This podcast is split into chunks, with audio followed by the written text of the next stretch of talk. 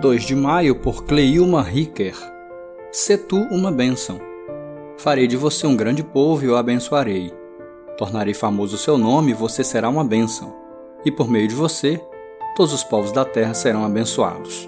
Gênesis 12, versos 2 e 3, parte B.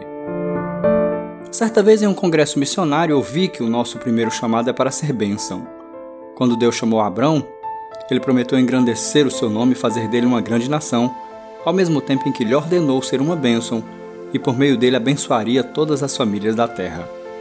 Ser bênção implica mudança em diversos aspectos e áreas da vida.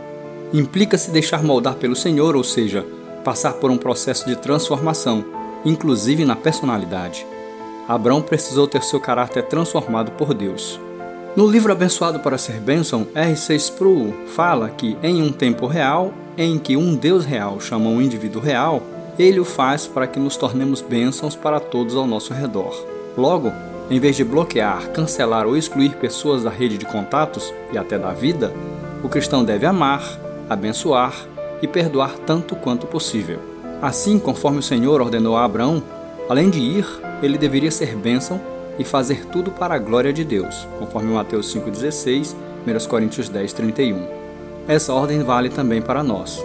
Todos somos chamados por Deus para ser bênção e, consequentemente, imitadores de Cristo, pois o propósito de Deus para seus filhos é que, pela fé, sejam bênção para todas as famílias da terra.